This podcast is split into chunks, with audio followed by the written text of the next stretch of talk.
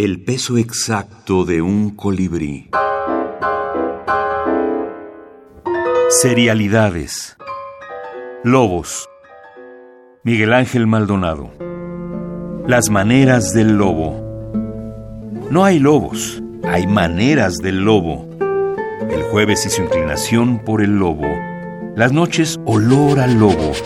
La mirada al lobo en ciertas aves. La inclinación del paisaje la afección del ambiente, la intención del vecino hacia los lobos.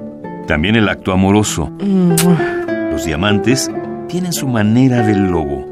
No hay lobos, hay cosas con cierto lobo. Lobos con piel de cosas.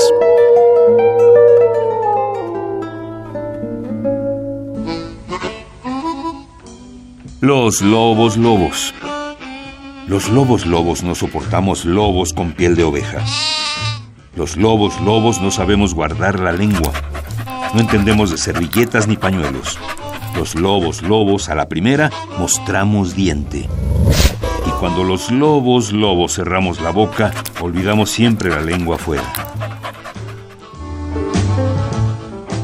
Yo pienso que eh, bueno, contrastándolo con estas obras unitarias y totales, como una novela completa de estas que teníamos, eh, pues no sé, como Cien años de soledad o todas estas, ¿no? Que no lo podemos, está dividida en capítulos, pero no la podemos ver como fragmentada, ¿no? Es unitaria. La novela es total en ese caso. Y por ejemplo, por nombrar uno de estos textos eh, que tenemos aquí a nuestra disposición de compañeros minificcionistas, está Un reflejo en la penumbra de Fernando Sánchez Lelo. Este texto es como lo que es mencionado, ¿no? Eh, son, eh, lo podemos ver como de dos formas quizá, como una novela que tiene capítulos muy breves, del tamaño de una minificción, o podemos verlo como un grupo de minificciones que casualmente, bueno, no casualmente, que tienen al mismo personaje, el mismo protagonista, y lo vemos en diferentes eh, actividades y situaciones, ¿no? Y que a la vez tienen una hilación y nos va mostrando una historia más grande, ¿no?